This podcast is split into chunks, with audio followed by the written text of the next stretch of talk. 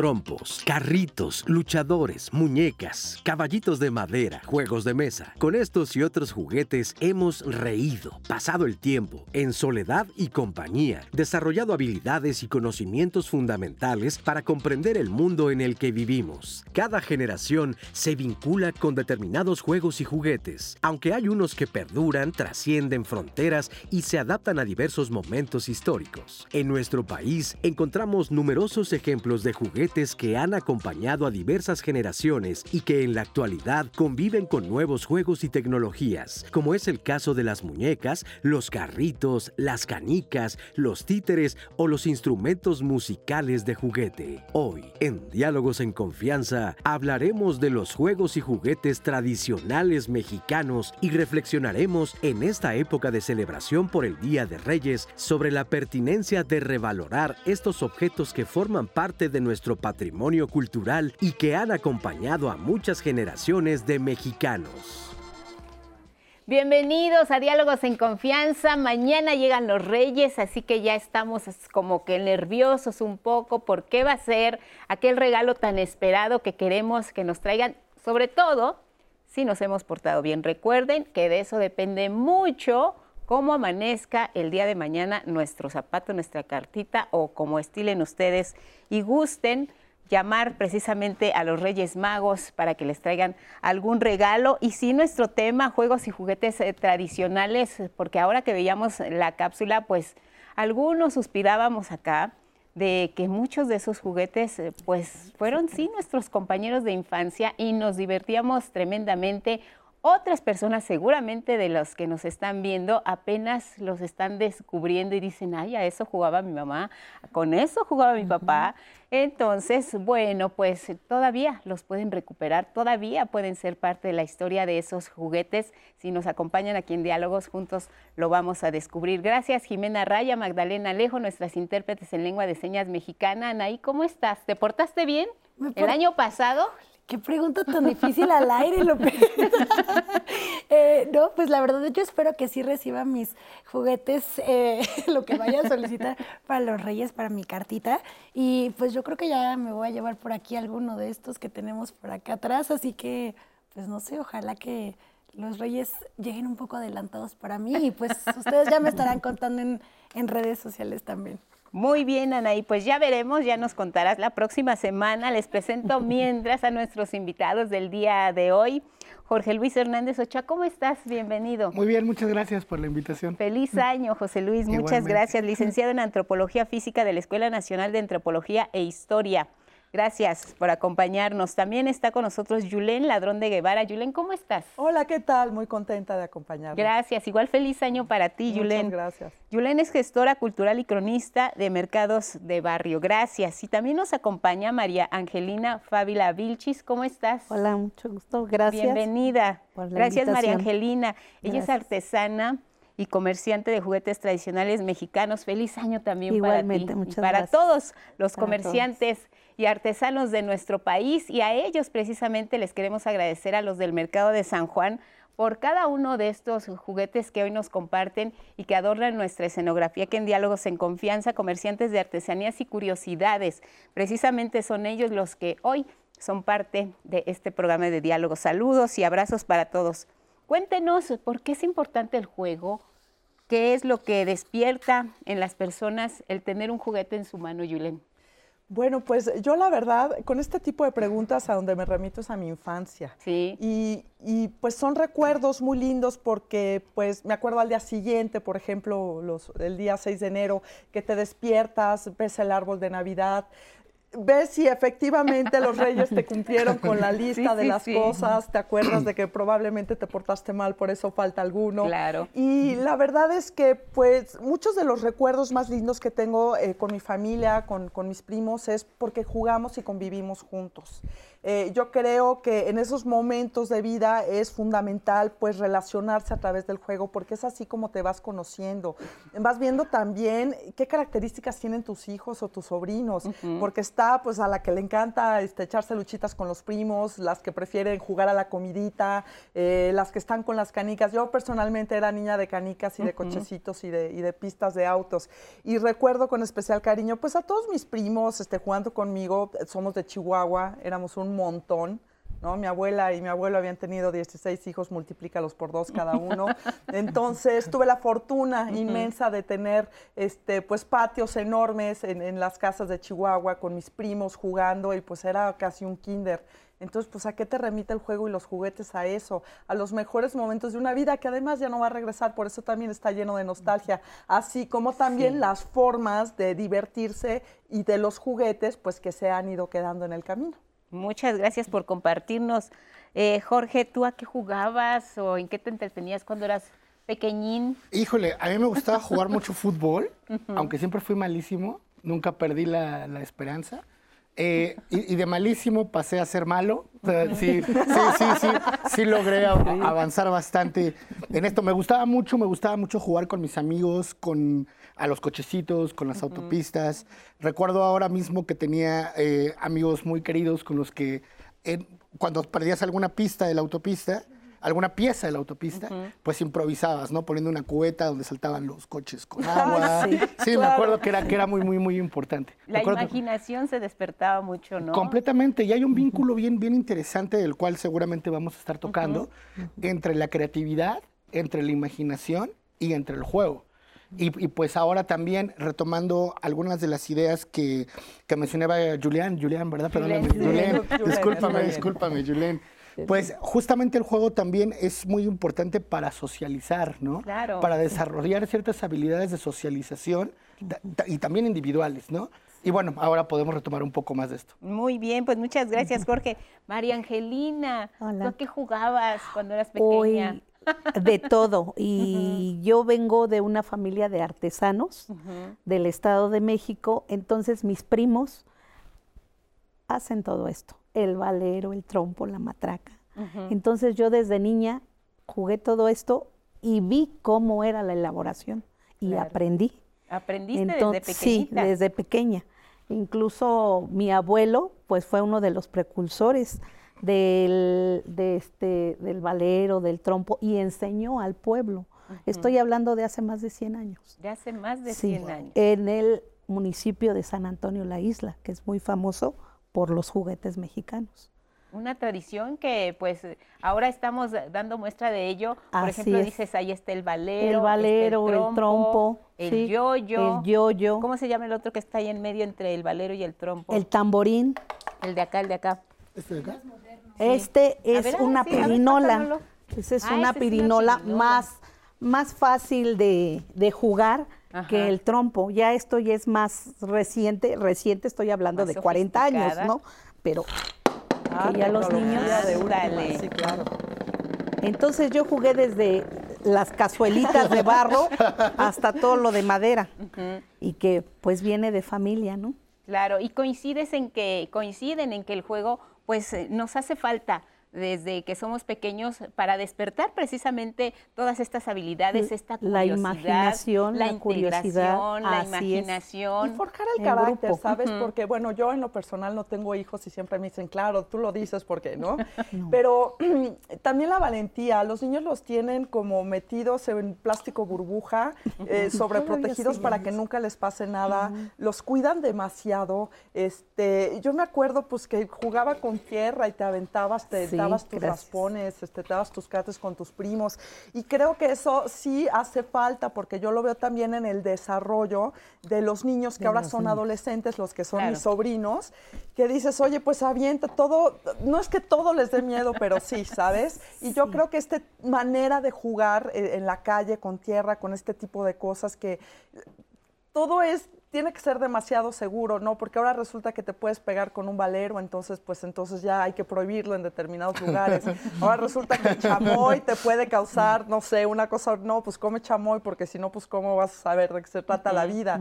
Y yo creo que necesitamos, desde mi perspectiva, por supuesto, ser un poco más sueltos con los hijos, dejar a un lado tanta neurosis, tanta información de cosas que luego son como demasiado holísticas para la conveniencia del desarrollo intelectual, físico y emocional de los niños. Y es lo que me gusta de, nuestras infancias. No, yo me caía y pues levántate, sí te soban, pero pues tampoco es para tanto. Claro. Y ahora pues raspas al amiguito en una fiesta y el papá ya te está demandando. Entonces yo creo que ese tipo de cosas también hay que voltearlas a ver porque sí forjan el carácter y la personalidad de los futuros adultos de otra manera. Claro, y hay que darles espacio a los niños. O sea, hay que, sí se trata de estudiar, sí se trata de aprender, sí se trata de educarse, pero también el juego es muy importante. Diversión. Y a veces eh, se nos olvida, ¿no? Entonces, queremos que los niños pues den resultados bien en matemáticas, salgan excelentemente en la escuela, pero no nos acercamos a preguntarles a qué te gustaría jugar o a qué jugamos en un ratito de, de relax y de esparcimiento.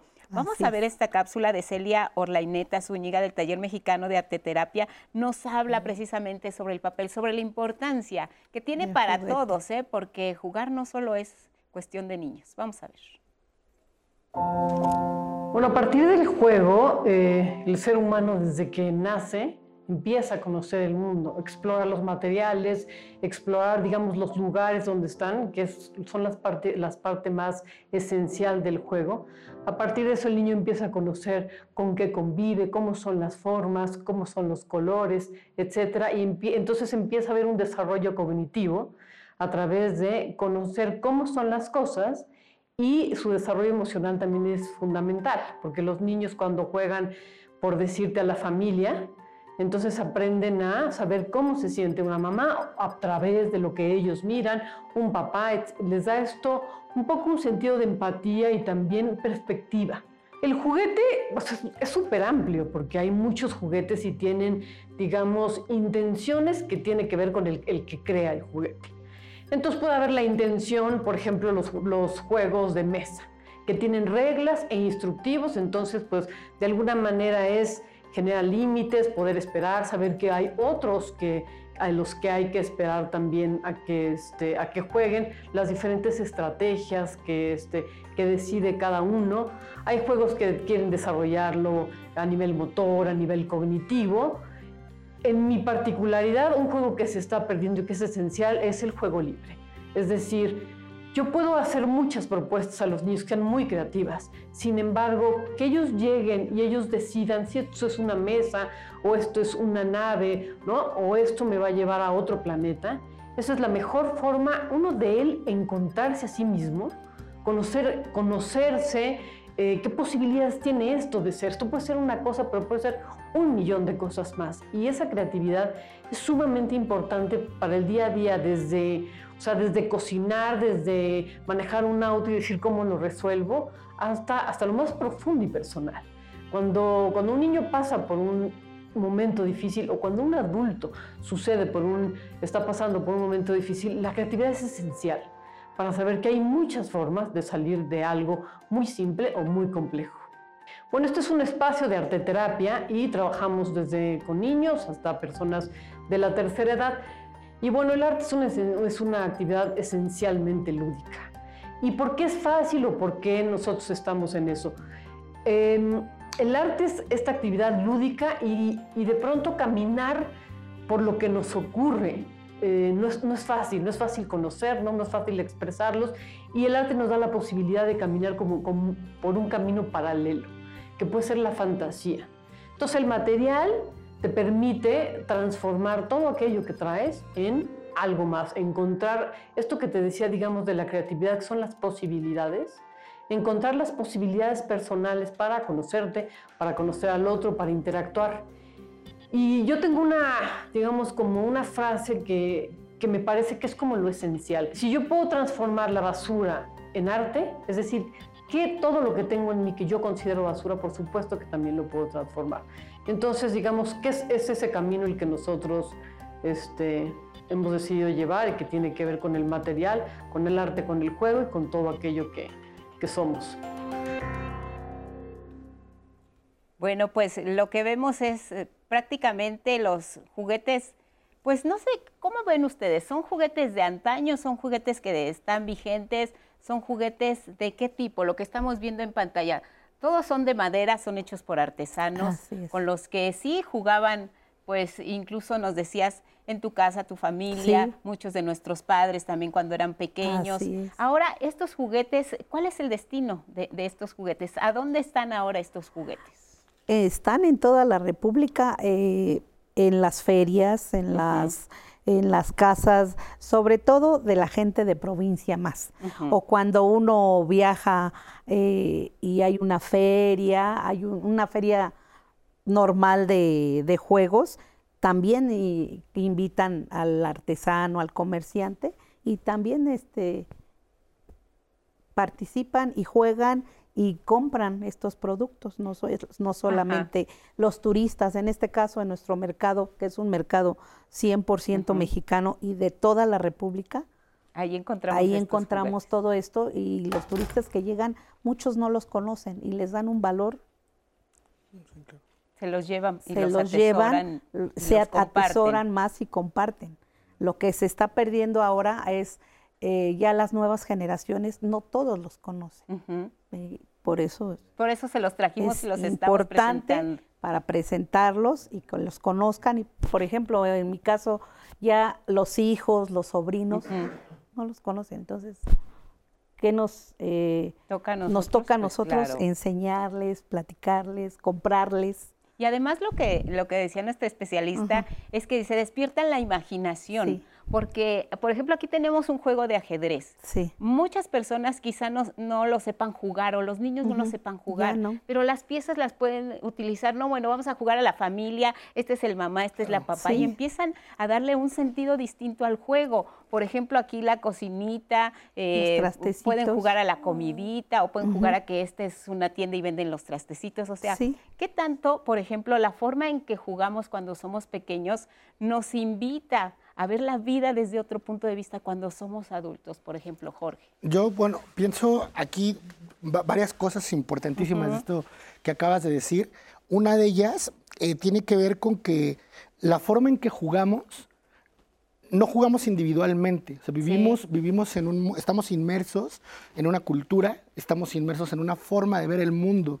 Y esto refleja, cómo jugamos, refleja la idiosincrasia de todo el grupo social. Por ejemplo, hay, hay, hay estudios padricísimos con cazadores recolectores contemporáneos, porque pues muchas veces pensamos en los cazadores recolectores como, De como aquellas sociedades de los primeros humanos, ¿no?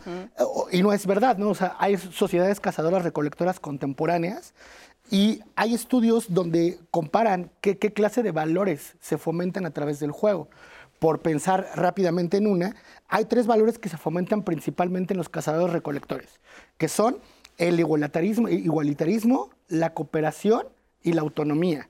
Esto tiene que ver mucho con lo, que, con lo que comentábamos antes de la cápsula, ya que aquí los niños no son parte, están a la par.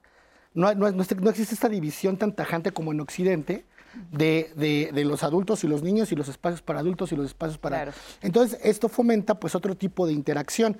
Ahora, para rescatar esto, eh, justo hay una, hay una anécdota de un antropólogo que va co- con un, un- un grupo que se llaman ACA, que están en el centro de África, y entonces el antropólogo occidental les dice, miren, vamos a jugar, vamos a poner una canasta de fruta, y el primero que llegue corriendo se lleva toda la fruta, ¿no? Entonces, cuando el antropólogo da la señal y dice, corran, no corren.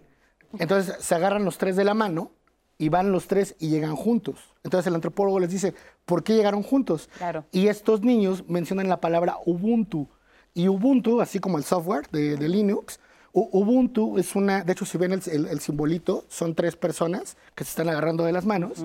Y justo lo, lo que es bien interesante es que Ubuntu significa somos porque todos somos, somos uno porque estamos todos.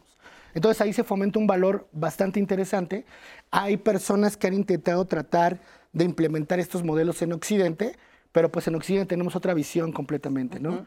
Completamente aquí, aquí algo que, que, que, prevalece en, en los juegos en general, en los videojuegos, en los juegos de tablero, son los juegos competitivos, ¿no? Donde hay un rasgo Claro. de tengo que ganar. Y eso es lo que prevalece en, nuestra sociedad occidental. Qué interesante. ¿Qué nos dicen en redes, Anaí? Tenemos el comentario de Juan Fernández, porque creo que Juan está igual que todos aquí en el foro. Dice, ¿cuántos recuerdos me traen esos juguetes tradicionales que veo? Siento que estos juguetes nos permitían entretenerlos y aprender de nuestros hermanos y lo mejor de todo es que no eran muy caros. Ahora siento que los juguetes son caros y los padres sufrimos por eso. También Hilda Ortiz dice, en mi casa los títeres no pueden faltar. A mis papás les encantan y cuando éramos niñas nos regalaban y preparábamos obras con ellos. La verdad nos ayudó mucho con la creatividad y ahora tengo hermanas artistas, que es lo que ustedes han mencionado en el programa. Yo recuerdo especialmente a los luchadores. Pasaba horas jugando con ellos. Ahora que soy padre, traté de pasar este juego a mi hijo, pero a él le gustan más los juegos de mesa. Entonces, ahora trato de acompañarlo con ese tipo de juegos. Nos comparte Fernando Castillo y este comentario em, de Juana Domínguez dice, yo veo a los jóvenes de ahora tan metidos en las redes y en lo virtual y me preocupo porque siento que están descuidando el juego libre, espontáneo y ni se diga los juguetes tradicionales que están olvidados por muchos de estos jóvenes. Nos pone Juan, eh, Juana Domínguez este tema en la mesa, Lupita. ¿Cómo podríamos, por ejemplo, integrar todos estos juguetes, todos estos juegos a la infancia actual? Que como bien nos dice eh, la persona que que comparte eh, su comentario en redes, que le agradecemos, pues ya están en otro rollo, en otra onda, en otra dinámica. ¿Cómo le hacemos para integrarlos, Julen, por ejemplo? Pues yo me lo preguntaba hoy que estaba por venir aquí, porque también las cosas van evolucionando y los tiempos en otros, y a veces forzamos demasiado el que algo que nos gusta, es como la mamá que tiene frío y le quiere poner el suéter al niño.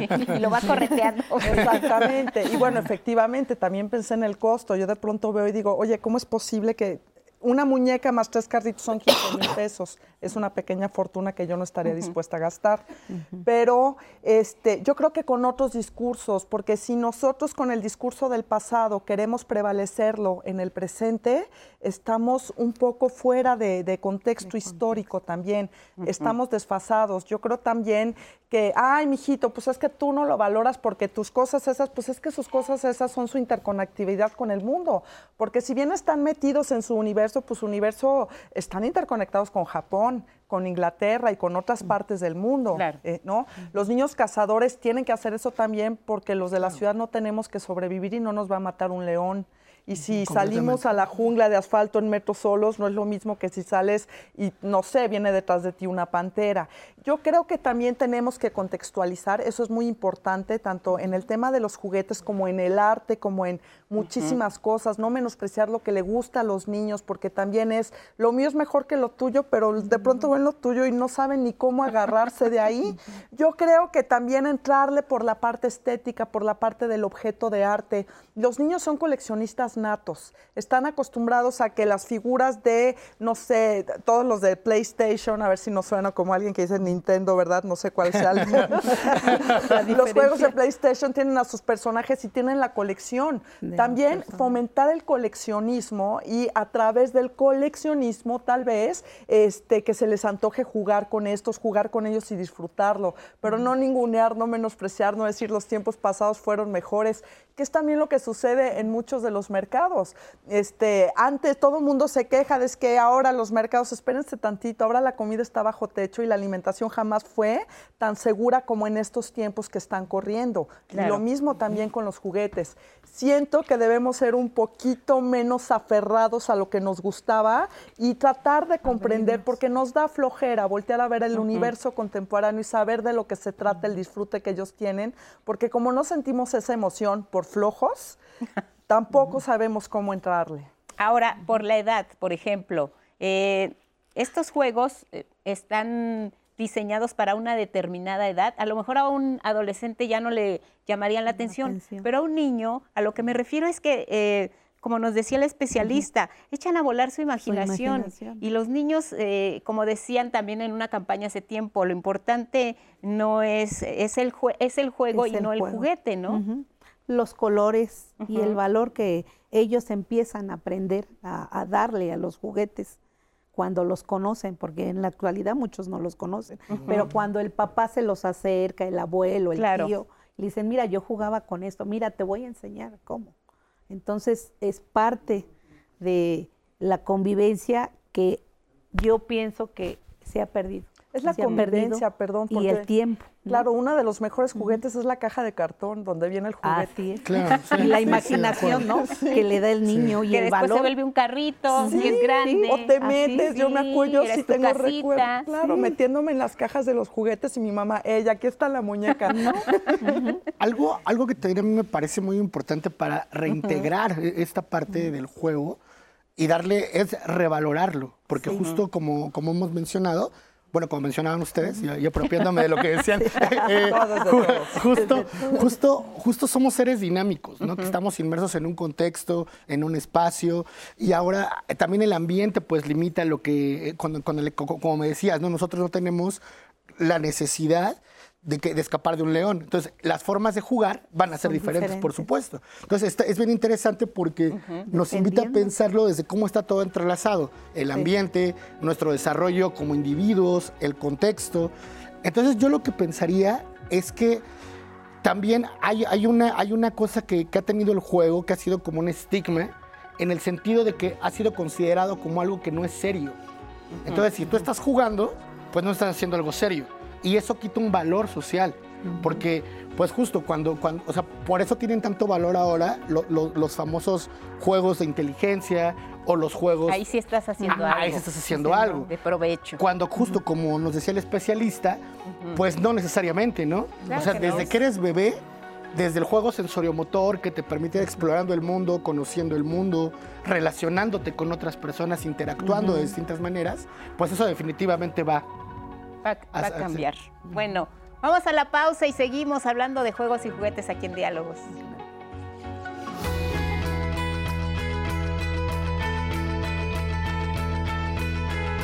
El juego forma parte importante del desarrollo físico y emocional de las niñas, niños y adolescentes. Al ayudar a controlar emociones, liberar el estrés, adquirir habilidades manuales y trabajar en equipo.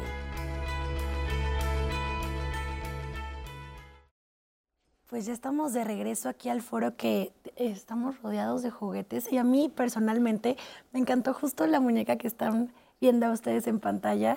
Eh, qué cosa más bonita, esa artesanía pura a mí me parece súper un gran detalle que espero que ustedes tanto como yo lo estemos disfrutando en sus pantallas y en su casa.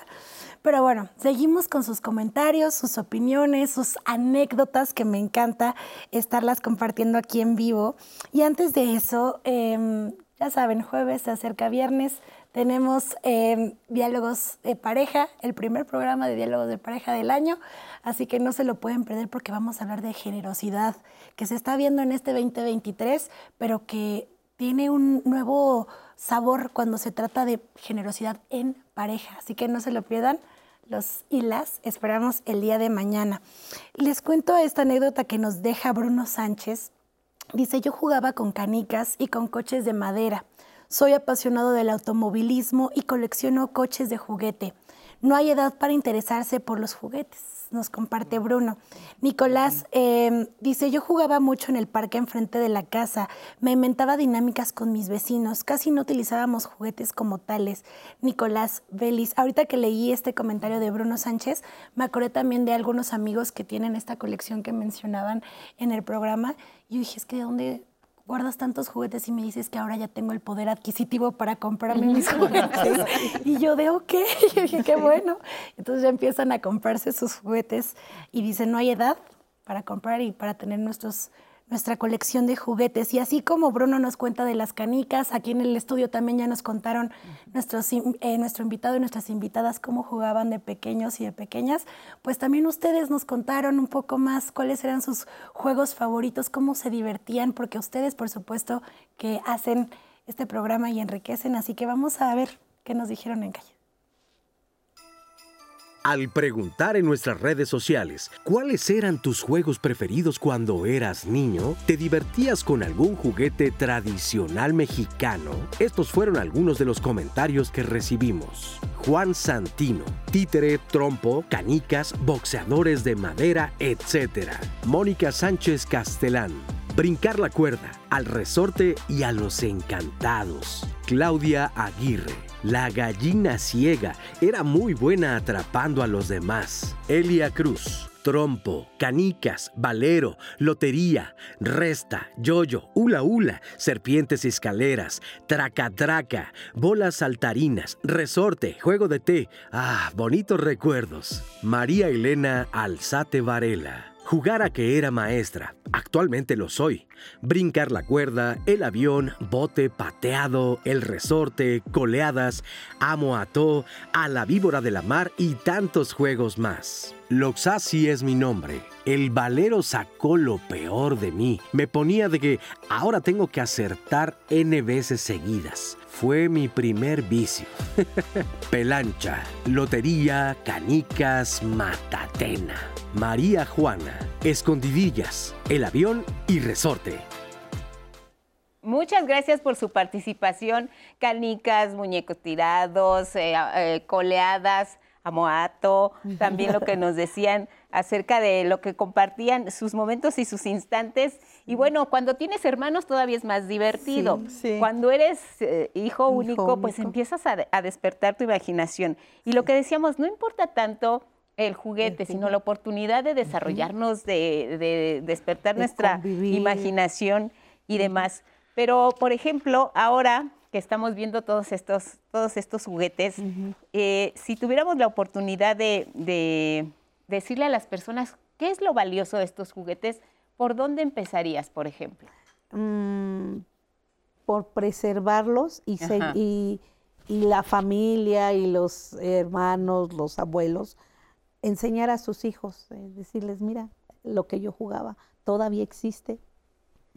Por ejemplo, un valero como el que está ahí. Este.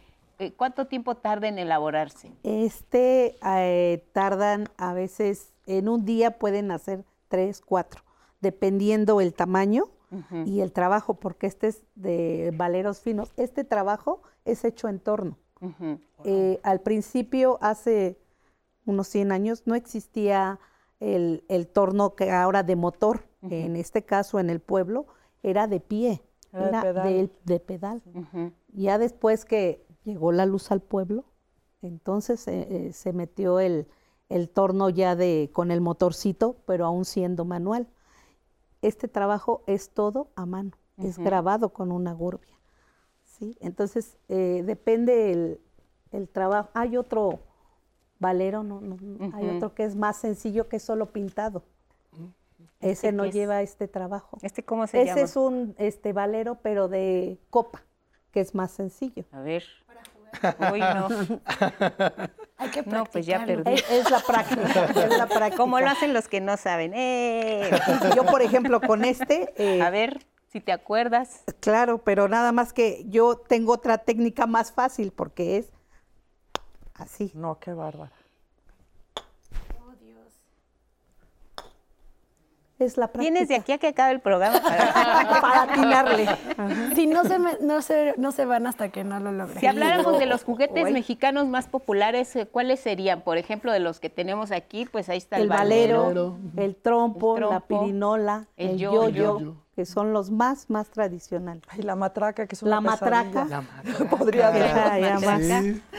La, cajita de, de víbora, que está ahí. A ver. Es ah, que el chiste es, abrirlo con el dedo para que te pique. Y luego. Ah, es que le haces así. Hay que cerrarla primero. Pero tenía el dedito más para acá. O sea, me salvé de que me picara la ah, falta, pues es práctica. Ya es la este práctica. también es muy bueno. Este es la cocinita. La cocinita con los. Y los trastecitos sí son de barro. De barro. También. Y, y el molinillo. El molinillo, todo esto de madera. No, pues tenemos por acá que tenemos los avioncitos. Lo más actual, bueno, el avioncito también muy los carritos, típico, los carritos y los carritos de atrás de carreras, que también los artesanos se actualizan. Ahora con las carreras de Fórmula 1, pues eso ha sido un éxito. Eso ha sido un éxito. Mira, pues aquí va el Checo Pérez y acá va Max Verstappen, entonces rebasamos y gana. aquí sí ganó.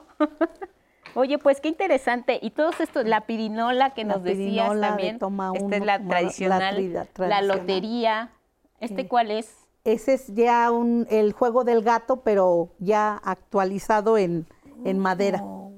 ¿Y o sea, este los cómo se- artesanos cómo- con qué se, sacan las canicas. Acá vienen. Sí, sí. Ah, es Se abre, gira. eh, pero Y Y combinas, aquí vienen Lupita. las canicas. así es. Oh, está padrísimo. Está Mira. lindo. Está lindísimo. Ese A ver, es un poquito más de actual. Pido y el vienen azul. los colores, Los colores. azul y verde, y aquí ya puedes jugar. Todo esto, pues obviamente, pues como dicen, ¿no? Despierta nuestra imaginación, Así nos hace, pues, eh, integrarnos más, compartir el tiempo. Es muy importante que, que los adultos comparten los juegos con los niños los también, niños, ¿no? Así Sí, claro. Y, y bueno, pues es que los juguetes también va a distintos niveles, tanto como pieza de arte como, como el valor nostálgico que le das. Por una parte, por otra, en nuestras infancias había muchas canciones con, con juguetes que ahora pues me puse a preguntar y ya no. Tenemos juguetes también políticamente incorrectos como el negrito saltarín de Cricri, ¿no? que eran estas canciones o el arroz con leche, me quiero casar con una señorita que sepa lavar, que sepa planchar, y digo, pues aprende tú, ¿no? Pero también están, por ejemplo, estos juguetes de tanta nostalgia, ¿se acuerdan de Juguemos a Cantar? El caballo de palo de Juanito Ay, Farías sí. que le regaló su papá porque Sí. éramos Claro. pobres y era su mejor amigo durante tres navidades. En fin, hay triste. juguetes, ah, claro, ¿no? Yo la quería escuchar antes de venir, pero se me iba a correr el rímel. Entonces dije, no, mejor nada más lo platicas. Pero hay, hay como distintos niveles de juguetes también. Están, pues, todas estas muñequitas a las que le hace sus, sus pequeños vestidos y entonces yo me acuerdo mi mamá era muy buena costurera y entonces me hacía unos vestidos o unas faldas de papel crepe para los disfraces y ponía mis muñecas también con esas cosas de O papel las que se recortaban, ¿te acuerdas también? Ay, que sí. recortaba los vestiditos Sí. Que y que le cambiaba su vestidito y le que- escogías diferente. Sí. También estas eran, eran muy co- conocidas y populares. Exactamente, entonces también yo, pues bueno, también soy curadora de arte, siempre aludo a la parte estética. Las cosas tienen que ser bonitas, ¿no? Una cosa que sea atractiva es la que vas a querer coleccionar, la, la que vas a querer, ¿quién, quién no va a querer ver bonito? ¿Quién no va a querer tener un objeto este, que sea muy apreciado también por cómo se ve? Por ejemplo, como este valero. Yo recuerdo una amiga que recientemente se casó que me decía, ¿qué dulces mexicanos llevo a mi boda? Porque vienen unos amigos españoles. Se casó en noviembre. Dije, pues calaveritas de azúcar y le ponemos el nombre de los novios en la frente. Y pues sí. Y entonces estoy pensando, por ejemplo, estos valeros, ya que ustedes están en un mercado donde también son fabricantes, pues Así imagínate poner el nombre de los novios. Incluso con las aquí en este, en este tipo de trabajo se ponen los nombres. Se Exactamente. pueden poner los nombres. Entonces, no sé, por ejemplo, yo a mi novio le digo gatito y me dice, ay, gat- bueno, pues le- dos gatitos, ahí ya te rindes a lo cursi, ni modo. Entonces, que si te gusta la diamantina, etcétera. Los juguetes no solamente son para que los niños jueguen, es un placer tenerlos, verlos. En momentos de ocio estás pues con la pelota, con este tipo de cosas. Y yo sí creo que pueden seguir vigentes. Acuérdense que además las cosas reviven de pronto. Claro. Sentimos Están. que nadie los va a voltear a ver y llega un momento en que de pronto va a querer tenerlos todo el mundo. Mira, tienes están un ejemplo ahí a tu lado, esta muñequita. Esta es una belleza. Lele Ahorita es- ahora es lo máximo. Así ya es, hasta las hacen en... Yo crecí en el centro de Coyoacán y entonces las señoras siempre... Sí, y tenía mi colección de muñecas de estas, y repito, vienen, vienen. Las hacen a mano, son piezas únicas, uno de uno, como dirían los curadores de arte, Sí. y no cuestan una fortuna, que es lo que cuestan pues muchas piezas que hacen. Estos valeros son cuatro en un día. ¿Cuántos quieres que hagan en una fábrica? Cinco mil cada cuatro horas. ¿no? Eh, También meter ese tipo de valores, buscar otros discursos, disfrutarlos de otras maneras. Yo tengo mis calaveras este, de papel maché permanentemente sentadas en, en la sala, entonces cuando es Día de Muertos, pues es su momento. Sí. Ahora que ha sido Navidad, pues tiene su gorro de Santa Claus y todas estas cosas. Y también te pones Claro. a jugar, a decorar, a cocinar y todos estos implementos, pues tienen que ver también con el juguete mexicano. Y ahora que habla precisamente Yulén de, de esta relación que existe del juguete con nuestras fiestas, también esto es muy importante, porque nosotros festejamos todo. Todo. Festejamos el Día del Sí, Niño, claro. los Reyes, el, el 15 de septiembre, y el juguete también ha tenido un papel muy importante en estas festividades. Sí, sí, yo, yo, yo estaría de acuerdo con esto. Me, me quería, me, me quedé pensando ahora en esta relación ¿no? que, que existe cu- cuando menciona entre el juego y el arte, ¿no? ya que hay quien ha mencionado que la máxima expresión de juego es el arte. Y hay quien lo ha mencionado al revés, ¿no? Ha dicho más bien, la máxima expresión del arte es el juego. juego. Pero además, ¿sabes por qué? Porque si nos damos cuenta, eh, ahora si nos ponemos a analizar quizá la obra de algún pintor famoso, ¿qué es lo que integra?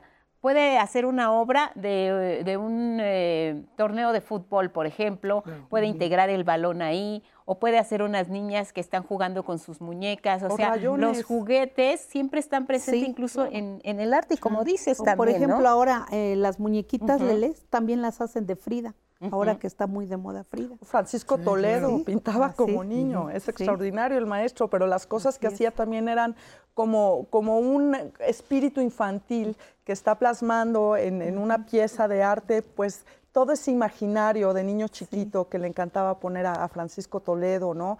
Tú ves cuántas veces han dicho, ay, Picasso, mi hijo pinta mejor, ¿no? Sí, Ojalá vendieran igual, pero ese espíritu de los artistas, este, que es lúdico, que también viene de, de Así esas es. evocaciones de la infancia.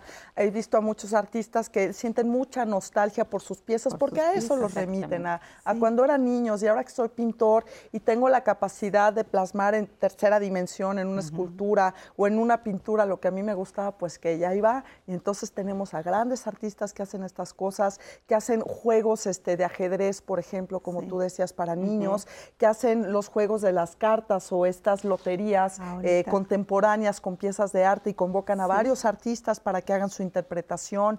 Tú ves, por ejemplo, bueno, eso es otra traspolación, pero en algunas puertas de algunos bares divertidos, pues ves a la sirena de la, de la Sí, lotería. sí. Y no me digas que ese señor, pues no se divirtió también Al este, borrachito, a la lotería. al borrachito que es. El borracho, claro, por supuesto que sí, o es. Serpientes y escaleras, ¿no? escaleras, sí. Entonces yo creo que el juego es algo, eso no me preocuparía tanto, sino el nivel de comunicación que nosotros tengamos para darle un valor en el presente y no estar neciando con el pasado. Además, vea, por ejemplo, esta lotería es parte de una feria de algún pueblo o de alguna festividad. Sí. Vemos cómo la gente se acerca y juegan a la lotería y empiezan a cantar las, las cartas. cartas, Mu- sí. En muchas esquinas se venden, se, se vende esto, se vende la oca, La se vende oca ser- serpientes y escaleras. Bueno, Así ya es. más sofisticado, pues el turista. El turista ya más había un juego que también era de muchas preguntas. ¿Cómo se llamaba? Que te hacían Basta. Maratón. este, Basta, maratón. maratón. Ay, era muy bueno. Este también, entonces, ¿cómo, vemos cómo de los juguetes tradicionales se van creando Nuevos, eh, es la nuevos creación y la imaginación. Exactamente. Y mira, ahora por ejemplo que veíamos las muñecas. Las muñecas pues las puedes hacer, eh, eh, María, por ejemplo, trapo, desde de muñecas de cartón, Así muñecas es. de tela, ya las muñecas más sofisticadas, pero el origen es ese, ¿no? Sí, así Desde, es. desde el principio los artesanos, Los pues se- artesanos, se- la se- imaginación y se- parte de su entorno. Inspiran, Se inspiran en todo este tipo de, de juguetes. Pues aquí vamos a seguir con nuestros juguetes. Les voy a presentar ahora a, a- a Roberto Shimizu, director del Museo del Juguete Antiguo. Él nos habla de cómo fue conformando su colección, cómo empezó, cómo ahora prácticamente su casa se ha convertido en este museo muy visitado y muy querido porque las personas que han ido y que tienen la oportunidad de encontrarse con sus juguetes recuperan parte de sus recuerdos. Vamos a escucharlo y regresamos. La colección se inicia desde el año de 1955 más o menos. Es una colección que tiene a la fecha unos 60 años eh, y que abarca unos, en el museo unos 45 mil juguetes y objetos de la vida diaria de México. Y la colección en, en las bodegas tiene muchísimo más objetos, pero no los hemos exhibido por falta de espacio. Nosotros nacimos aquí al lado de, de este edificio. Este edificio lo, lo, hace a finales de los 50, nos pasamos para acá, eran departamentos y el museo subsiste gracias a que el edificio es propiedad de la familia. Es una colección muy curiosa porque el coleccionista nace en este lugar, la colección nace en este lugar y el museo nace en este lugar. La motivación más que nada fue que eh, nosotros tenemos una pequeña exposición aquí en la tienda de mis papás, en la dulcería, y la gente llegaba y decía, oye, ¿no tienen este juguete que tuve de niño? Y le decíamos, sí, aquí está. Y entonces empezamos con un pequeño museo de sitio, con lo que era un departamento, diríamos, ¿no? que estaba desocupado. Y así fuimos eh, desocupando los demás departamentos y se fue formando este museo que yo considero que es más que un museo, es un archivo de la vida, de la vida social nacional del México del siglo XX, ¿no? entre el 900 y el año 2000. Eh, en ese museo, hay emociones, hay recuerdos. Eh, la memoria humana está formada por recuerdos y los juguetes son recuerdos tangibles de recuerdos intangibles. Entonces, este museo es, es un verdadero tesoro cultural para que las nuevas generaciones entiendan lo que era México, ¿no? No, no nos aferramos, en especial yo no me aferro al pasado, pero sí creo que era un México que tenía reglas. Este museo se debe de quedar para ellos y es la, la intención de la familia, se debe de quedar para las nuevas generaciones que entiendan cómo era ese México feliz, que éramos felices con un trompo, un valer, unas canicas, un yoyo, juguetes muy sencillos, ¿no? Ahorita los juguetes son complicadísimos, son de contemplación. Bueno, ahorita el museo, entre otras actividades, aparte de que pues, están invitados a venir, hace, hace mesas redondas. Próximamente en enero vamos a hacer una, una mesa redonda que están invitados a venir. Eh, vamos a hablar de los juguetes en el arte, su concepción, eh, el lenguaje de los juguetes, eh, la filosofía de los juguetes. Y aquí en la página este, lo, pueden consultar, este, la entrada al evento es libre. Y pues aquí los esperamos y muchas gracias por su espacio a Diálogos en Confianza. Muchas gracias. Pues muchas gracias, ya saben, si quieren conocer este museo, pues ahí habrá mm, infinidad de, juguetes, con los que nos puedan eh, remitir a momentos eh, eh, especiales en nuestra infancia. El juguete visto como un patrimonio, ¿cómo podemos hacer? Tú decías ahorita que estábamos viendo la cápsula, que depende mucho de cómo la comunidad haga suyo ese, este recuerdo, esta imagen, elaborándolos, compartiéndolos jugándolos, preservándolos. Es muy importante esto también, ¿no? Es completamente, es muy importante porque, porque es parte de nuestra herencia simbólica y cultural. Es, una, es, una, e, e, es un rasgo que nos distingue como un grupo social, que nos distingue de, de, otras sociedades que juegan a cosas diferentes, con objetos diferentes. Entonces es importantísimo, ¿no? Y, que nosotros lo preservemos y, enseñemos a nuestros, bueno, yo no tengo hijos, pero a los hijos de otros les puedo enseñar, por supuesto, a los sobrinos. Eh, es importantísimo porque, porque, porque es el canal que tenemos, ¿no? Ya que, eh, pues en este mundo globalizado del que estamos, no existen comerciales de juegos tradicionales, ¿no? Entonces, pues con la globalización, los medios de producción y toda esta historia de la cual creo que no es pertinente hablar ahora, pues justo, justo tenemos ahí algo que queda en nuestras manos, fomentarlo y, tratar de preservar esta tradición, ¿no? María Angelina, nos compartías una anécdota familiar sobre la lotería. Cuéntanos. Sí, hace, antes de la pandemia, hace tres años, me fui de vacaciones en diciembre a la playa con mi familia, eh, que son de Michoacán. Los veo poco y conocí a una sobrina pequeñita de cinco años y dije, para entretenernos allá, voy a llevar una lotería, el juego de la oca. La niña estaba fascinada. Y, le digo a mi sobrino, ¿cómo es posible que tú no le hayas enseñado a la niña a jugar lotería? Tía, el trabajo me absorbe. Él es biólogo marino y le digo, quedó fascinada. Aparte de que ellos sí llevaban, como ellos son artesanos, llevaban el trompo, la pirinola para los niños de la playa. Llevamos la piñata, les llevamos cohetes, llevamos películas y la pasamos increíble, ¿no? Con, pero enseñarles, está en nosotros enseñarle a nuestros sobrinos, a nuestros hijos. Yo igual no tengo hijos, pero tengo muchos sobrinos. Ahora ya son sobrinos nietos. Entonces, está en uno enseñarles y tratar de preservar y que conozcan nuestras tradiciones. Porque Ahora, ¿por, qué, ¿por qué creen que nos hacían tan felices estos, estos juguetes? ¿Por qué nos podíamos pasar horas? ¿Por qué veías a los niños escurriendo de sudor, de, correr de un lado a otro? en la calle jugando. De estar jugando en la calle. Todo el día. Eh, ¿Dónde estaba esa, ese, el rasgo distintivo de lo que eran estos juegos, eh, esa época de la infancia? Estos juguetes y bueno, que, que, seguramente hoy mucha gente que nos está viendo en el programa, pues está recordando momentos, etapas, amigos, infancia, lugares, en fin, Julen. Sí, yo me fui a Chihuahua de inmediato otra vez, pero también a la lagunilla. Hace poco este, fui a, pues a ver vestidos con diamantina porque una sobrina quería su vestido de 15 años. Dije, vamos a la lagunilla, que además tiene unos mercados muy lindos y había gente brincándose la esquina y yo no entendía por qué. Y entonces llego y es porque habían unos chicos jugando a las canicas y no le querían destruir el juego. Entonces es también esa complicidad y repito, pues también el tema del coleccionismo, si también lo que decía ella, pues los juguetes este, para grandes, pues también son las piezas de arte. Ahora te puedes comprar otros autos, juguetes a escala y, y también esa parte del patrimonio. Yo creo que sí y es una oportunidad para todos los políticos. Claro. La preservación del patrimonio es fundamental y ahí tienen un nicho y un hueco fundamental que nos están volteando a ver en estos objetos y en los mercados. Estos son patrimonio, pero los mercados públicos son patrimonio de la Ciudad de México también y de cada uno de los estados. Aquí tenemos 336 mercados, más tianguis, más concentraciones, más mercados sobre ruedas, rutas, subrutas, etcétera, etcétera.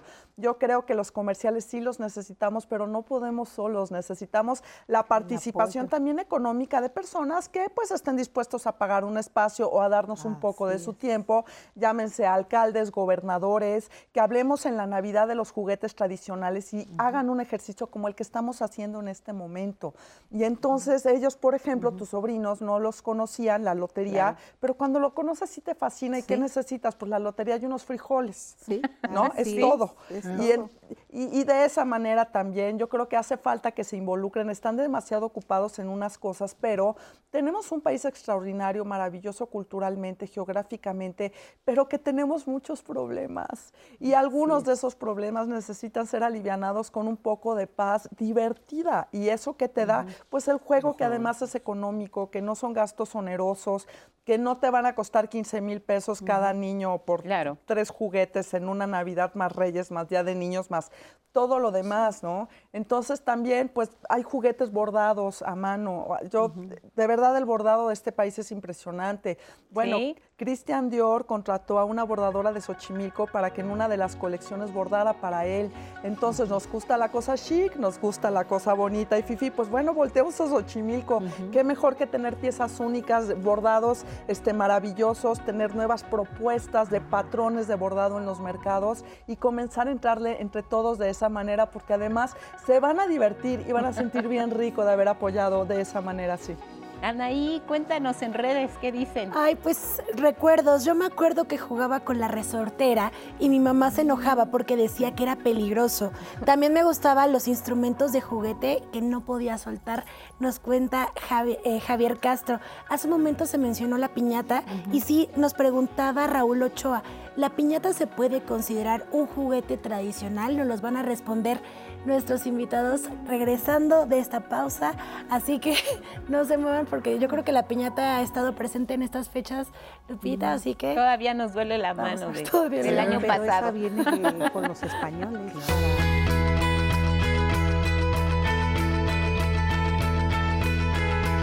Los juguetes mexicanos son un reflejo de la gran diversidad que caracteriza a nuestro país y del encuentro entre imaginarios, materiales y técnicas. Pues de regreso a leer algunas de sus anécdotas, de sus opiniones con respecto a juguetes tradicionales, que ha sido la verdad una linda experiencia estar hoy del lado de la audiencia leyendo esas anécdotas y recordando con ustedes. La verdad, muchas gracias por participar. Antes de eso, quiero darles este dato que se presentó en septiembre eh, del año pasado.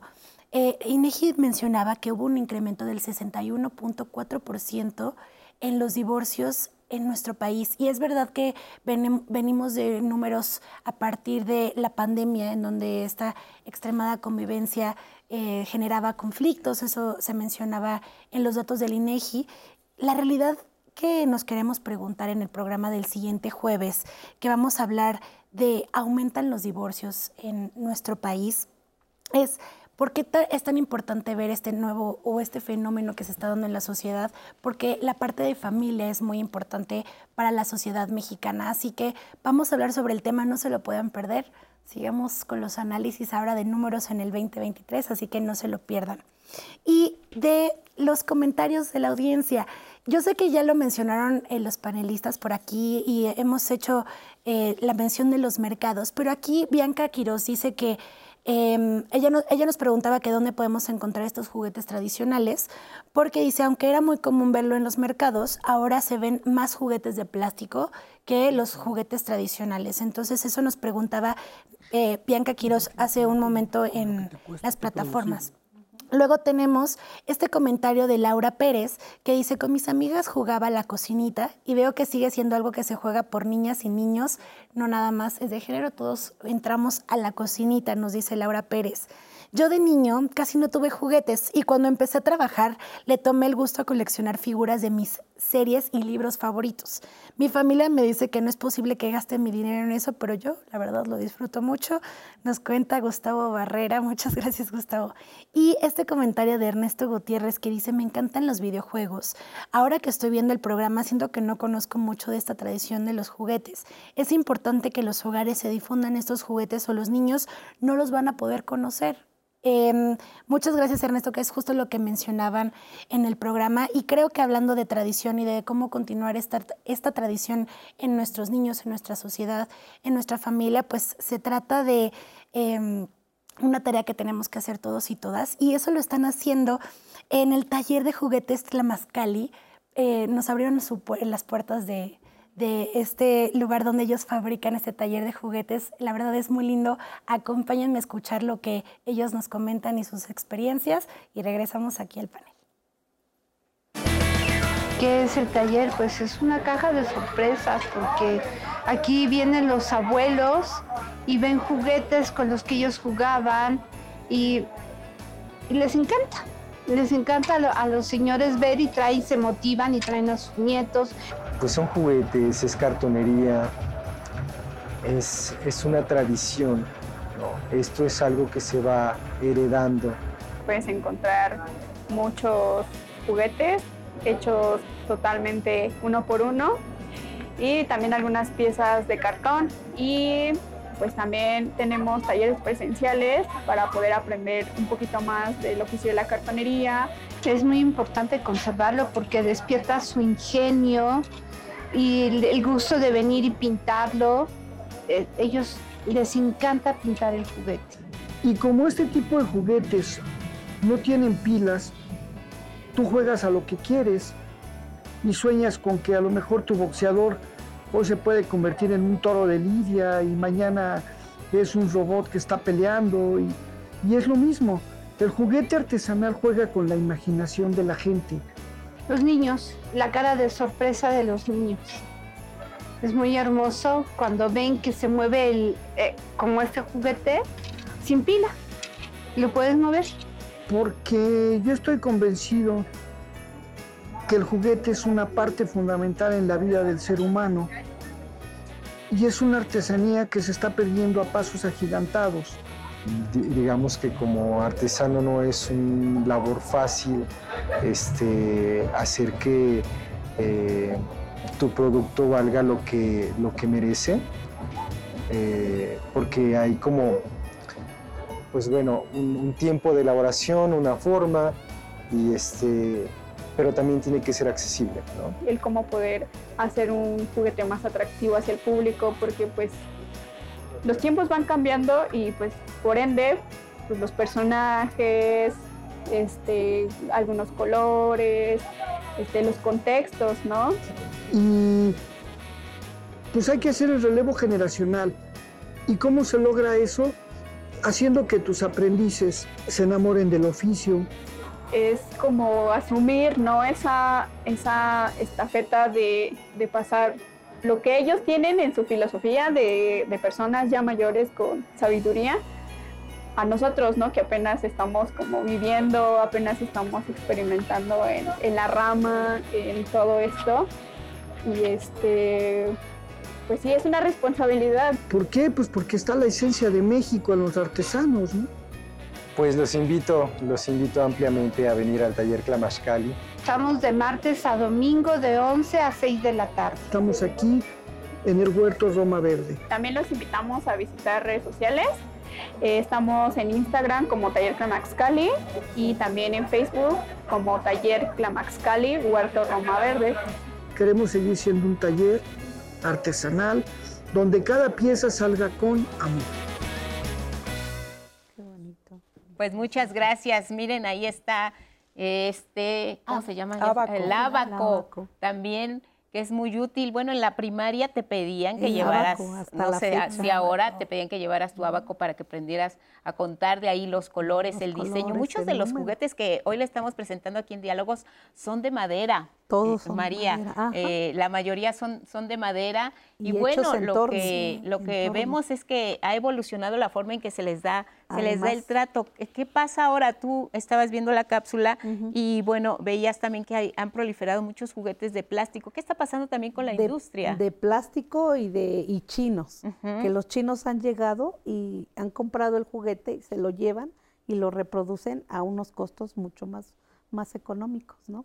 Pero no es la misma calidad ni el mismo trabajo. Y- Sencillamente en la pintura, en el diseño, aunque tratan de ser igual. Y no tienen más plomo, por eso necesitamos Así protección es. de los, de, de la, por eso vuelvo al tema político, es una cuestión también de legislación.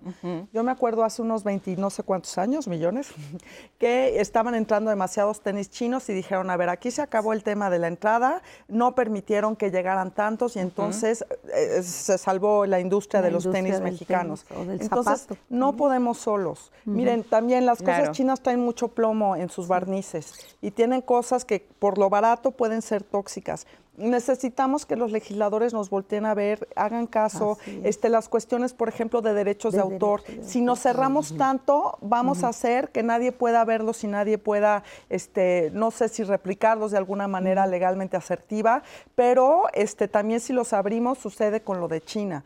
Entonces no podemos solos, no es solamente responsabilidad de la sociedad civil, tenemos que estar de la Claro. mano con nuestros legisladores Gobierno. para que apoyen con iniciativas asertivas, pero que también estén súper pilas para que no sucedan cosas como esta, porque si no, pues se nos cuelan los chinos Así y es. qué va a pasar con y los desplazan artesanos al mexicanos. mercado, al Mercado mercado nacional, que además necesita precisamente, pues muchos viven prácticamente del producto que están ofertando, ¿no? Así es, así es. Y no, sí. y no son los mismos costos, sencillamente en la madera. Ahora el problema es la madera que se está acabando, escasa, y los aserraderos legales son muy pocos. Bueno, Son pues habrá que, habrá que echar ojo, como dices, eh, Yulen, a los legisladores que seguramente pues, nos estarán viendo aquí en diálogos. Y bueno, sería una manera de, de también acercarse a ellos para promover a la industria mexicana del juguete, a los artesanos Y apoyar, cuidar ¿no? su producción y apoyarlos. Ahora, ah, que cuando estábamos viendo toda esta cantidad de juguetes y hacíamos referencia a la forma en que se jugaba antes y eh, la forma en que se juega ahora, por ejemplo, los juguetes, ¿qué papel juegan en este contexto social y cultural de una comunidad? ¿Cómo los vamos, cómo los vamos revisando, cómo lo vamos integrando y cómo nos va reflejando precisamente la manera en que vas jugando y la manera en cómo te vas después eh, trasladando hacia otra época con otra forma de juegos? Claro, bueno, por ejemplo, ahora que pensábamos justo de la interacción, que es lo que estábamos comentando, es bien importante comprender que estamos en un mundo dinámico, como lo hemos mencionado, que todo el tiempo está cambiando, todo, todo el tiempo estamos en constante eh, interacción con muchos niveles de la sociedad que tienen que ver con lo político, con lo económico, con lo legal, eh, con, con muchas más cosas que seguro ahora, ahora se me están yendo. Pero pues algo bien importante es que las formas de jugar han cambiado. Claro. Antes, cuando, cuando yo era niño, que, que, no, que- que no tiene tanto, eh, eh, jugábamos fútbol y jugábamos fútbol en grupos. Entonces era, eh, ve, ve con tu- ve- ves, vas por tus amigos, le tocas a tu amigo y van a jugar contra los de la otra cuadra, contra los de la otra colonia, eh, o, o también incluso con los videojuegos, con estas eh, ma- maquinitas, que, que a mí me tocó un boom pues bastante, bastante bueno, bastante importante, que disfruté mucho te, da, te, te hace falta de un- te, te hace parte de un grupo. Yo recuerdo que con muchos amigos íbamos a jugar maquinitas a otras colonias. Entonces, eh, eh, íbamos como a derrotar las otras colonias o a que nos derrotaran, ¿no? Pero justo, ju- justo porque aparte hay un correlato de lo que estás viendo en la televisión. No sé si recuerdan, también estaba Dragon Ball, muy de... Entonces, e- era un- una especie de correlato de ir buscando nuevos rivales. Cl- Claro, eso lo pienso ahora, en retrospectiva. En ese momento no, no pensaba eso, ¿no? Pero pues algo que es bien interesante es que con, con- con el Internet, con la globalización, con el gran boom que tienen las consolas, esto ha cambiado muchísimo, ya que no es necesario que salgas de tu casa. No es necesario que salgas porque ahora en, en vez de hacer este ejercicio de ir por cada uno de tus amigos, te- le, le- le echas un mensaje y se conectan y ya, y aparte es más grande, ¿no? Porque ya puedes jugar con personas de otros estados, con personas de otros países. Entonces es algo muy complicado, sí me parece que es todo, todo un tema que sí definitivamente requiere un análisis serio de, de- de especialistas, no nada más de pedagogos, ¿no? Porque bueno, cuando hablamos del juego, también está muy vinculado con la educación. Con la Y educación. la educación, pues, requiere de múltiples canales de, de- de interacción entre diversas miradas. No nada más de pedagogos, de filósofos, de antropólogos, de psicólogos, por supuesto, ¿no? Entonces, mm, eso, eso. ¿Estarán desarrollando lo- los niños habilidades distintas a las que desarrollaban quienes utilizaban esto como un juego? Pues no. yo creo que... Yo, ¿Sí o no? yo diría que no. Yo diría que sí. Yo diría que no. Diría De- que sí. Bueno, bueno, yo diría que no desde el punto de vista de que el juego en general, o sea, jugar en general, es un, eh, es un proceso, eh, pues es un proceso antiguo, en el sentido que se ha preservado en, en muchas especies. Eh, es un proceso creativo, es un proceso que instruye nuestros músculos, nuestras habilidades sociales, nuestras habilidades motoras, nuestras habilidades cognitivas. Desde ese punto de vista, yo pensaría que jugar desde que, so- desde que Homo sapiens es Homo sapiens, ha tenido el mismo, el, el- el mismo, eh, la misma importancia para la historia de nuestra especie. Que los contextos han cambiado, claro que sí, pero las habilidades se han preservado durante la larga historia. Julen, ¿por qué sí? Pues yo creería que eh, en cuanto a habilidades visuales de otro tipo, pues, por ejemplo, la concentración en otro nivel y otro sentido, este, yo creo que son complementarias. ¿no? Este, yo incluso habilidades de memoria para ver otro tipo de cosas, pues gracias a las aplicaciones pues también las tienes, pero ahora sí que pues él es el experto, probablemente estoy diciendo lo mismo que él, pero en otro sentido, y, y yo sí creo que tendría que ser complementario, no podemos luchar contra eso, porque ahí está, ¿no? Es una Estamos- neurosis, eh, o sea, es infinito, es una lucha que está perdida. Por una parte, pues tal, tal vez no es lucha, tal vez hay que ser menos flojos, repito, y aprender a incentivar a los hijos hagan ejercicio jugando de otras maneras. Y bueno, también lo que se me ocurría, pues hay diseñadores de, diseñadores de interiores, pero también en internet eh, para los interioristas contemporáneos o como se llamen, para los juegos que están de moda. Entonces de pronto hay objetos como digamos Harry Potter, ¿no? Que tiene que ganar la espada del poder o como se llame, la varita mágica, pues empecemos a poner el valero que hasta que no puedas meter el valero en cinco intentos, entonces ya no tienes una recompensa.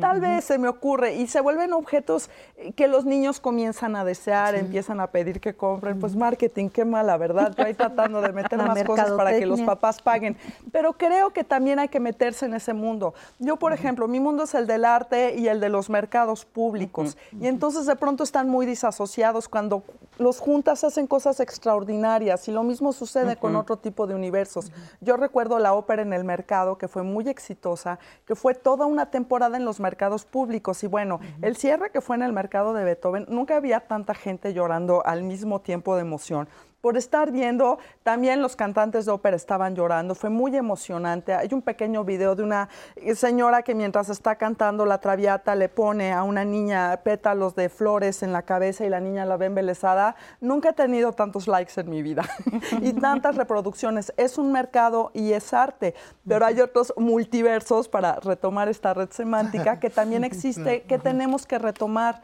porque entre todos podemos, pero estamos muy separados y, ¿Y no cómo creen queremos voltear. que, que- que recibirían, por ejemplo, estas nuevas generaciones acostumbradas a los videojuegos, a, a ya no salir de casa, a conectarse únicamente, a estar con su teléfono, de alguna manera aislarse? No sé, ustedes me dirán, ¿cómo recibirían, por ejemplo, estos juegos? Si te digo, vamos a jugar valero, vamos a jugar trompo, vente, vamos a jugar a las muñecas, este, tengo aquí mi, mi esta para jugar a, la- a mamá, a a los hacer las sopecitos, tortillas. amasar las tortillas, mira, vamos a jugar a la comidita. A la comidita.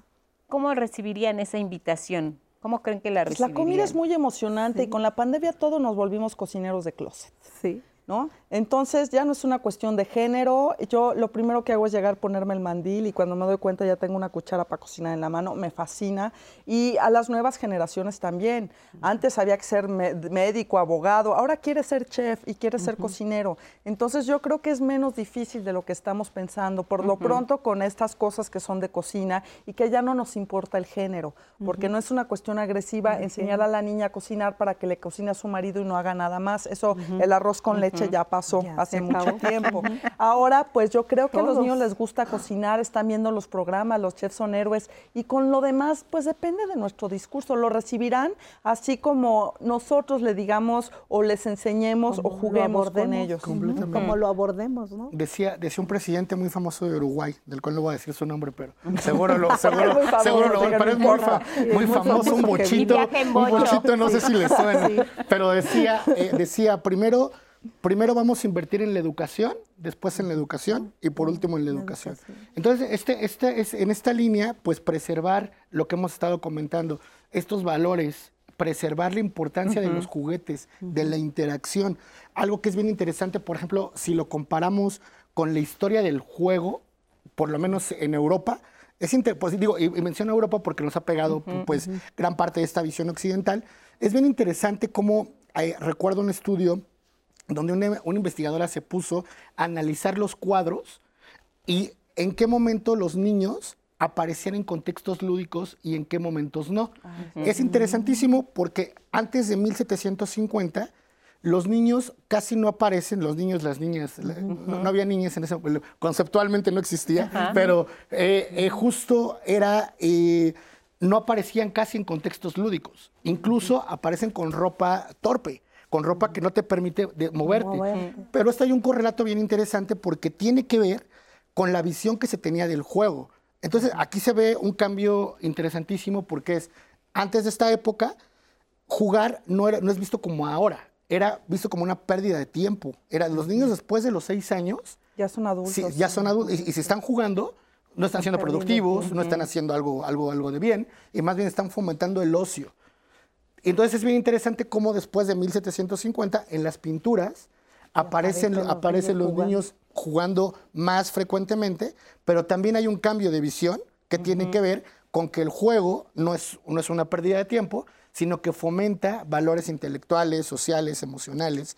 Y algo que es bien importante dentro de toda la discusión que ha existido para definir el juego, que a mí me parece además que, es uno de los rasgos que más merece ser eh, considerado, es que uno de los rasgos es que tiene que ver con emociones positivas. Cuando tú estás jugando, es divertido porque estás feliz. Es divertido. Hasta que pierdes. hasta que pierdes ya estás tan feliz. hasta que no. hasta, que, ya, no. Pero aprendes algo, pero, te queda una moraleja. Pero que estás conviviendo con otros niños. Pero que estás, conviviendo. a compartir. Exactamente. Eso es muy importante. A compartir, a interactuar, como decían, a, entender que tienes que callarte en algunas veces y otra persona. a veces te toca a tu turno, a veces no, y tienes que es una formación que es desde pequeño para en la vida no enojarse porque hay niños que se la toman demasiado en serio. El que se enoja pierde, dice. El que se enoja pierde y luego ya está. Quieren terminar en otros terrenos frente a frente. Vamos con Angélica Tijerina del Museo, la esquina Museo del Juguete Popular Mexicano. La escuchamos y regresamos aquí en Diálogos para seguir con el tema. Pues nuestro principal objetivo es revelar a México a través del juguete popular mexicano, porque tenemos, hemos tenido la oportunidad de adquirir diversos juguetes de la República Mexicana que representan muy bien el quehacer artesanal en esta área del juguete popular mexicano. Y bueno, hemos tenido la suerte de ser los organizadores de los concursos a nivel nacional del juguete. Lo hicimos junto a FONAR por siete años consecutivos.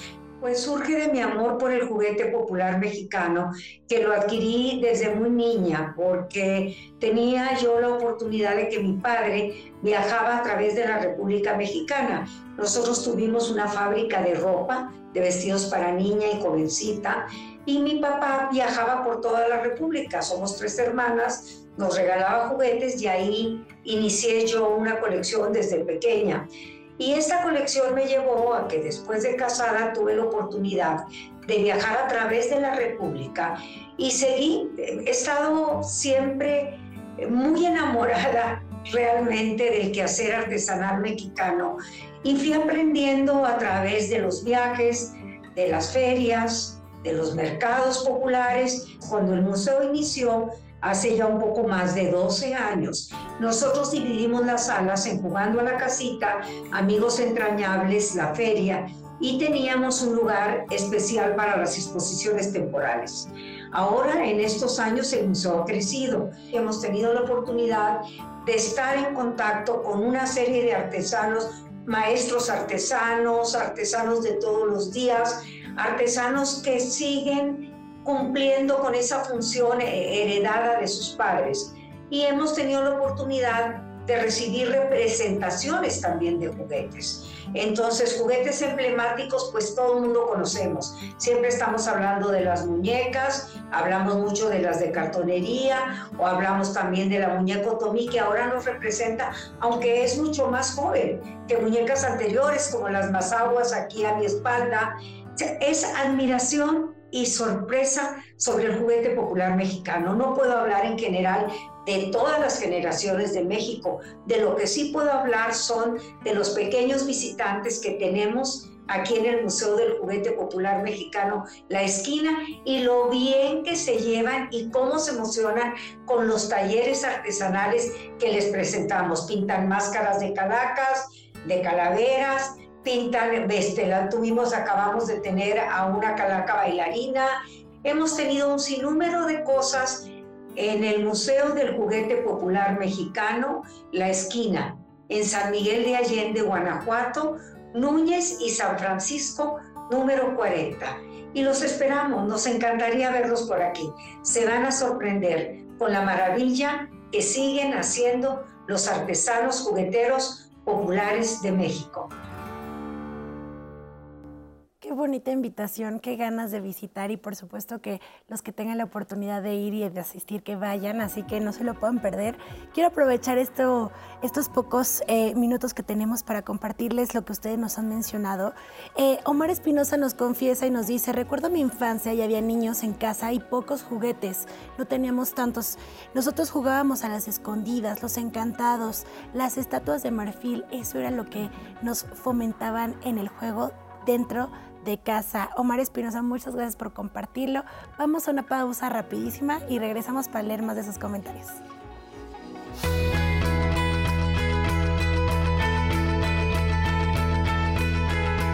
Lo lúdico, que designa todo lo relativo al juego, ocio, entretenimiento y diversión, es inherente al ser humano y está estrechamente relacionado con la libertad, la espontaneidad y la creatividad.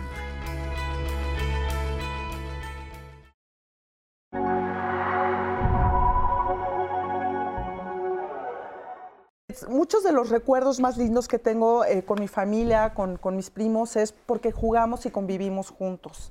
Eh, yo creo que en esos momentos de vida es fundamental pues relacionarse a través del juego porque es así como te vas conociendo. Pues justamente el juego también es muy importante para socializar, ¿no? Claro. Para desarrollar ciertas habilidades de socialización y también individuales, ¿no? todo es tiene que ser demasiado seguro, ¿no? Porque ahora resulta que te puedes pegar con un valero, entonces pues entonces ya hay que prohibirlo en determinados lugares. ¿A dónde están ahora estos juguetes? Están en toda la República, eh, en las ferias, en, las, en las casas, sobre todo de la gente de provincia más. Lo que se está perdiendo ahora es eh, ya las nuevas generaciones, no todos los conocen. La forma en que jugamos no jugamos individualmente, o sea, vivimos, vivimos en un, estamos inmersos en una cultura, estamos inmersos en una forma de ver el mundo y esto refleja, cómo jugamos, refleja la idiosincrasia de todo el grupo social. Hay estudios donde comparan qué, qué clase de valores se fomentan a través del juego. Por pensar rápidamente en una, hay tres valores que se fomentan principalmente en los cazadores recolectores, que son el igualitarismo, igualitarismo la cooperación y la autonomía. Ese espíritu de los artistas, este, que es lúdico, que también viene de, esas evocaciones de la infancia. He visto a muchos artistas que sienten mucha nostalgia por sus piezas, porque a eso los remiten, a, cuando eran niños. Es muy importante porque, porque es parte de nuestra herencia simbólica y cultural. Es, una, es, una, e, e, es un rasgo que nos distingue como un grupo social, que nos distingue de, de, de otras sociedades que juegan a cosas diferentes, con objetos diferentes. Que los chinos han llegado y han comprado el juguete y se lo llevan y lo reproducen a unos costos mucho más, más económicos, ¿no? Pero no es la misma calidad ni el mismo trabajo.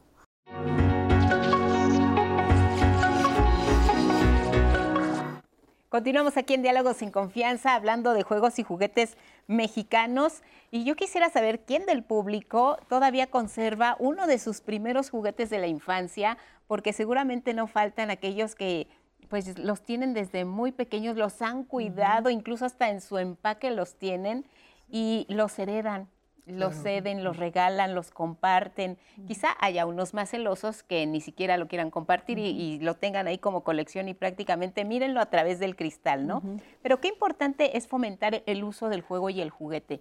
Tú decías, eh, Jorge, la importancia que tiene el juego como integración para un niño, la importancia que tiene, decías María, el que eh, recuperemos el valor de estos juguetes. Tú hablabas también, Yulén, de cómo podemos hacer que no se pierdan estas tradiciones, que nos escuchen un poco, decías los legisladores y también las empresas para vincular todo lo que es el juego tradicional mexicano. Y en el público, Anaí, pues Sí. hemos visto que mucha gente mira con nostalgia lo que han sido pues la muestra que hoy les trajeron aquí los artesanos, los comerciantes del mercado de San Juan al público. Entonces yo creo que lo que podemos ir recuperando es precisamente esta idea del juego y el juguete desde sus inicios, sus orígenes y sobre todo lo que nos pueden servir, alimentar y nutrir como seres humanos, que creo que esta parte también es muy valiosa y muy importante, Jorge.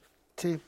Bueno, eh, yo pensaría pues que precisamente eh, no perdamos de vista que toda esta clase de juegos, el juego con un objeto y toda esta variedad de, de juguetes, pues nos invitan a relacionarnos de distintas formas en el mundo y que en la misma línea pues que, estamos, que hemos estado platicando, desarrolla nuestras habilidades psicomotoras de diferentes formas, la psicomotricidad fina para la, la- la manipulación, entender el significado, cómo cambia, cómo cambia nuestra interacción y cómo jugamos con, con este, por ejemplo, cuando, cuando tienes eh, menos de un año, tal vez no sea jugar con un carro, tal vez no sea la manera en la, en la que se juega, tal vez lo ocupes para aventarlo. Pero conforme vas creciendo, conforme vas entendiendo cómo está, cómo funciona el mundo, es que puedes jugar correctamente con un carro. Digo, correctamente entrecomillado, ¿no? Claro. Pero, pero bueno. ¿Cómo preservar y difundir, por ejemplo, eh, eh, María Angelina, todos estos juguetes? ¿Qué es lo que tenemos que hacer como sociedad? ¿Qué es lo que tienen que hacer, por ejemplo, los artesanos, eh, los padres de familia, los maestros, para preservar y no dejar que, que se termine esta forma de- de, vincular a los niños eh, con el por juguete? ejemplo, en las escuelas, los maestros que miren atrás y enseñarles a las nuevas generaciones los juguetes de antaño. El artesano eh, salir de, de su comunidad e incluso ahora ya el intercambio que hay entre eh, salen los artesanos a vender a otro estado, traen juguetes de otro estado y dan a conocer, dan a conocer los diferentes juguetes de toda la República, ¿no? Eso es muy importante que eh, últimamente eso ha, ha habido mucho auge. Por ejemplo, eh, uno va a Quiroga y en. Quiroga eh, llega mucho juguete del Estado de México. Y las personas que llevan los juguetes a Quiroga del Estado de México se llevan al Estado de México los de Quiroga. Porque Michoacán y el Estado de México son los principales productores de juguete típico y sobre todo en madera. Es muy rico eh, eh, todo el- la variedad que hay. Yulén, ¿qué más sumarías a esta idea de preservar y difundir eh, los juguetes tradicionales mexicanos? Yo creo que tenemos que buscar más el tema de las redes sociales, porque este, es, está bien que salgan los, los artesanos a otros estados, pero ahí se queda. Nosotros ya somos más visuales a otros niveles. Está Claro. YouTube, está TikTok, y hay cosas que, bueno, pues ya a lo mejor hasta sueno como viejita mencionando estos dos, porque seguramente hay una infinidad más que no recuerdo o no conozco el nombre. Pero miren, por ejemplo, hablando de Michoacán, que de verdad es privilegiado en muchos sentidos, esta señora cocine- cocinera de mi rancho a la cocina, que empezó a hacer sus tutoriales de YouTube de cómo cocinar una salsa, de cómo calentar las tortillas y se volvió tan exitosa y a todo el mundo se nos antoja. Bueno, yo les recomiendo a los artesanos que empiecen a utilizar el TikTok, el YouTube. Es muy interesante lo que tienen que decir.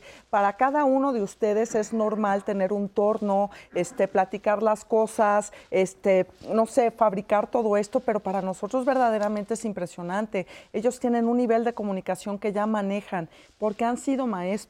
Al igual que en la cocina, que vas a un mercado o en cualquier parte de la República, tienes recetas de por lo menos 200 años de antigüedad. Lo mismo sucede con los diseños, con la manera de fabricar las cosas, con las anécdotas. Vete a la calaverita de azúcar que entrevistaba al señor en la Merced y pues no, pues es que lo calentamos en olla de cobre. Ah, pues ustedes de Michoacán. y entonces, ¿cómo empezaron a meter las anilinas de colores si apenas son de los años 60? Vayámonos a la historia. Las razones por las cuales suceden las cosas son muy divertidas y a nosotros las narraciones nos encantan. Hay señoras que mientras se pintan y hacen tutorial de belleza, te platican un chisme de la boda de la señora a la que fueron y la suegra hizo no sé. qué. Bueno, lo mismo con los artesanos. Si algo que no hemos perdido desde que somos gente que calentaba o este, y nos reuníamos en el fogón, pues es platicar las historias, es ser buenos narradores. Si, si por algo pues tengo el, el inmenso privilegio de ser cronista de mercados, es por, por contar, por platicar, por remitirte a las historias, por preguntar las historias de los otros. Métanse a YouTube, métanse a redes sociales, todo el mundo tiene un teléfono celular, alguien, un nieto que, que, que, que sepa les cómo ayude, que hacerlo. les enseñe. Y éntrenle a viajar por el mundo sin moverse de sus espacios si no es posible, pero esa parte sí es fundamental que comencemos a utilizarla más. Y María Angelina, ¿les llegan a preguntar a ustedes si, si les pueden comprar a través de redes sociales? Sí, de la hecho, gente? no todas las personas, porque la mayoría que ya hacen este tipo de artesanías ya son gente mayor, porque ahora los hijos pues ya tienen estudios y ya no se dedican a esto. ¿no? Pero sí es importante lo, lo que dice Yulén, ¿no? Meterse a las redes sociales. Muy bien, pues ahí está el tip con la ayuda que vas a llevar al mercado de San Juan. de, de- de los sobrinos, de los nietos, de los hijos que están más actualizados, ¿no? Y que pues ya estamos en un mundo global que Y hay que entrarle o las entras redes o entras o te quedas atrás. Los japoneses han podido preservar sus tradiciones, los que hacen sí. tanto el sushi, los que hacen los jarrones, este, los floristas. ¿Por qué no les fomentamos lo mismo a los muchachos de nuestras culturas y de nuestras tradiciones Claro. mexicanas? Es el discurso, pero allá está. Y una vez que sepamos hacerlo, todo va a reventar en otro sentido. Yo estoy segura de ello. Muy bien, Ana, ¿y qué nos dicen? Hay juegos enfocados también en personas adultas. Tengo un familiar con Alzheimer y los juegos como rompecabezas le ayudan mucho, nos cuenta Luna Zamora. Eh, este comentario de Urania Fierro dice, yo recuerdo mi infancia y me encantaba jugar con las muñecas. Todavía conservo algunas y le manda saludos a los especialistas. Yo recuerdo mucho los juguetes de madera. Nuestros artesanos y artesanas son excelentes. Es importante que se difunda su trabajo. Vuelve a reiterar Benito Morales, que es algo que hemos dicho durante todo el programa y que él lo vuelve a subrayar, la importancia de difundir el trabajo. Y espero que este programa ayuda- haya ayudado un poco para eso, Lupita. Los juegos para los adultos, eh, por ejemplo, Jorge, qué importante es que, pues, eh, siendo niños, pues es como parte de nuestra actividad, pero ya cuando somos mayores, y no hablo de personas de la tercera edad, eh, ya jóvenes, eh, amas de casa, pues te olvidas a veces de esa parte que también es, es lúdica, es muy importante para seguir fomentando otras, otra forma de, de ocuparte también, ¿no? Sí, completamente. Aquí, aquí hay do- dos cosas importantes. La primera, la primera es la, lo, romper con los estigmas. Claro. O sea, justo por esta historia cultural que ha tenido el juego, pues es menospreciado. Y justo es, no es algo serio, no estás jugando, ponte a hacer algo. No pierdas el ah, tiempo. No pierdas el tiempo. Son adjetivos que lamentablemente están muy preservados en la, pues en la sociedad de adultos. Eh, eh, eso, eso primero, ¿no? Invitar a los adultos a jugar. Ahora que comentaban las anécdotas de sus amigos, de sus eh, compañeros que compran piezas de colección, que se compran sus propios juguetes, pues incluso fíjense cómo muchas veces también tienen este estigma, ¿no? De, de, de, de- por qué, oye, tienes 40 años, ¿en serio te acabas de comprar el nuevo FIFA? O sea, o- Sí, o sea sí, tiene que ver con un montón de cosas, ¿no? Eso por un lado. Por el lado social. Luego, por el lado individual y el desarrollo, pues es importantísimo, ya que pues te mantiene creativo, te mantiene activo. Es- y es bien, bien, bien interesante cómo, cómo, cómo te mantiene despierto. Juegues lo que juegues, pero te mantiene despierto. Los juegos de mesa es, es algo en lo que yo he estado muy, muy, eh, muy inmerso durante una gran parte de mi vida. Y pues es, es- es bien interesante, por ejemplo, cómo esto que comentábamos de los valores, fomentar otro tipo de enseñanzas, de aprendizajes a través del juego son esenciales. Eh, entre ellos, pues, eh, aprender a perder y aprender, Claro. a, a- a- aprender a perder y lo que tienes que aprender de que estás perdiendo. Una anécdota muy rápida, yo estuve dando ta- mu- muchos talleres de ajedrez eh, y recuerdo cómo cuando me han tocado grupos de adultos, cuando pierden los niños, eh, pues sí se frustran, sí hay este sentimiento de por qué perdí, pero es más llevadero, es mucho más llevadero que el de un adulto.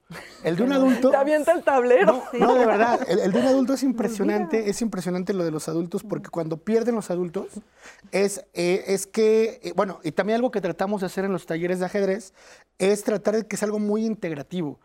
Eh, niños, abuelos, padres, hermanos, primos, pero es bien interesante cuando los adultos pierden con los niños, cómo los adultos encuentran mil pretextos. Claro. Es que, es que, ¿sabes qué? Es que no dormí bien, ay, es que no vi, es que le di chance, hay un montón de cosas aquí.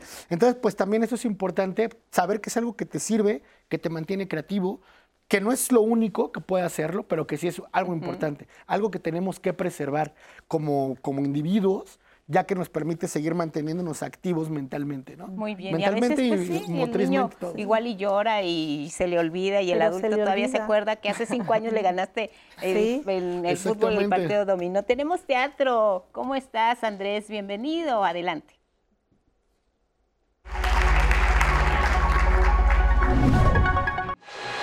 Amigos y amigas que nos siguen en Diálogos y Confianza por el 11? Antes de empezar lo que será este 2023 sobre los escenarios, acompáñenme a la segunda parte de este especial titulado ¿Cómo se vio el 2022 sobre los escenarios? Un pequeño homenaje a todas y a todas que a pesar de lo difícil que la vivió el gremio teatral, no se dieron por vencido. Y vamos a iniciar con una historia que pone de manifiesto lo que el talento de una dramaturga mexicana puede hacer poniendo a personajes célebres en torno a una tarde cualquiera. Damos la vuelta al sol y en eso medimos nuestra existencia. El universo nos valida. Es nuestro principal testigo. En fin, eso no es lo que quería decir. usar el lienzo y punto. Romper el blanco y crear. Enseñar. Ser, un sembrador de magia en las personas. ¿eh? El reconocimiento de su arte no era lo importante. Es más, creo que eso es inevitable. No debería ser nuestro objetivo. Y si lo es, pues mejor dedícate a otra cosa, ¿no? Yo creo que ese cuadro piensa lo contrario. Lo ves todo, amigo. Por supuesto, este 2022 no pudo pasar por alto el tema de la diversidad. Historias que nos muestran otra forma de amar en un mundo que ya no puede ser el mismo. Tania, tú eres mi mejor amiga. ¿Sí? Y un día vas a conocer a alguien y, y vas a hacer tu vida con esa persona, van a compartir todo. Y te vas a ir. Hagamos una vida juntas. ¿Cuál es el problema? Lo hice para que te dieras cuenta antes de casarte. Si él no te decía nada, tenlo por seguro que yo lo iba a hacer. Sé que tienes motivos para no creer. Muchos, ¿eh? ¿Se quiere casar conmigo, señorita Katy? La migración y el dolor que este causa a las familias no pasó desapercibido por las plumas de dramaturgos mexicanos que nos recordaron que aún hay mucha tarea pendiente respecto al tema del racismo. Estoy lista para vivir sola. ¿Qué? ¿Cómo que estás lista? Eres una niña. Además, ¿quién te está corriendo? No, nadie, nadie. Sé, sé que jamás lo harían, pero... Ay, Eddie, ya han visto mucho por mí. Es momento de que descansen. Bueno, pues ese ya sería su problema, ¿no? Si lo pescan, lo pescan, ya ese es su problema. Ya métete, hombre, está... ¿Te, te digo algo? No, y no vas a iniciar una guerra en su contra. No, no, no viste una guerra en su contra, pero tampoco me voy a quedar parado observando nada más, ¿eh? ¿La crié para que se fuera con un indio así? ¡Claro que no! Ay, Eddie, no sabes de lo que estás hablando. El teatro también fue una evocación a las grandes mujeres que han sido partes fundamentales de nuestra historia, pero que han sido negadas por la historia oficial de México. Estoy vestida de blanco.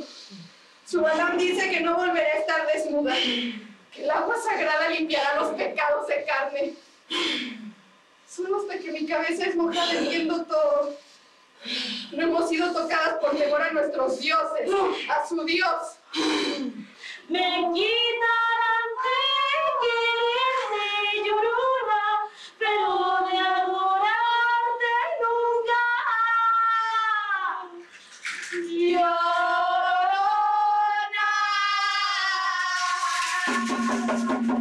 No podemos dejar de mencionar la visita que nos hicieron personajes inolvidables de nuestra infancia que ahora en nuestra vida adulta nos recuerdan por qué somos quienes somos.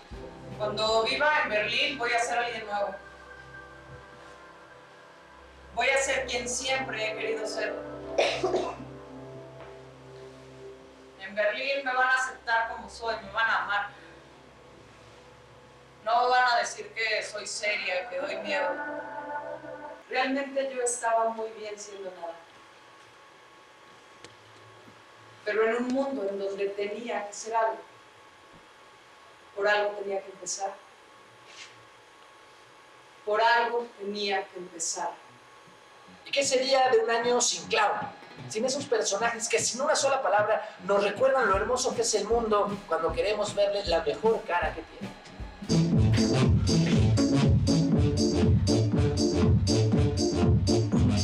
Los